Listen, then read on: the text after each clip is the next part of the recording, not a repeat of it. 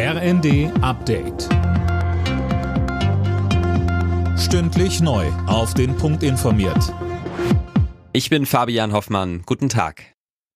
Der Fall sorgt bundesweit für Aufsehen. Die Radfahrerin, die Anfang der Woche in Berlin von einem Betonmischer überrollt wurde, ist nun gestorben. Eine Straßenblockade von Klimaaktivisten hatte ein Rettungsfahrzeug auf dem Weg zum Unfallort ausgebremst. Aus einem internen Vermerk der Rettungskräfte geht nun aber laut Süddeutscher Zeitung hervor, dass dieses Spezialfahrzeug, das im Stau stand, gar nicht benötigt wurde. Die Blockade hat damit wohl keinen Einfluss auf die Versorgung der Radfahrerin gehabt.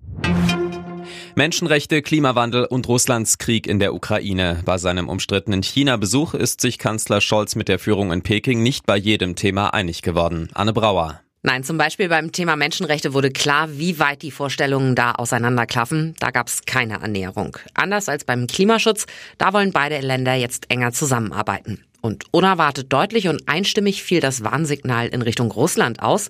Scholz sagte, Chinas Präsident Xi und er seien sich einig, atomare Drohgebärden sind unverantwortlich und brandgefährlich.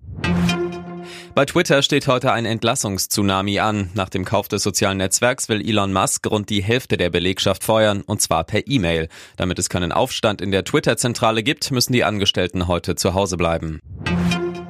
Viele Kunden der Deutschen Kreditbank ärgern sich derzeit über fehlerhafte Buchungen. Grund ist eine technische Störung, so ein Sprecher der Bank. Demnach werden im Banking-Portal Beträge doppelt abgebucht. Man arbeite an einer Lösung. An diesem Wochenende sind Millionen Menschen in Europa und den USA wieder im Lottofieber. Es gibt Rekordjackpots. In den USA ist der Powerball-Jackpot mittlerweile auf umgerechnet über 1,5 Milliarden Euro angewachsen. Im Euro-Jackpot geht's immerhin um 120 Millionen. Alle Nachrichten auf rnd.de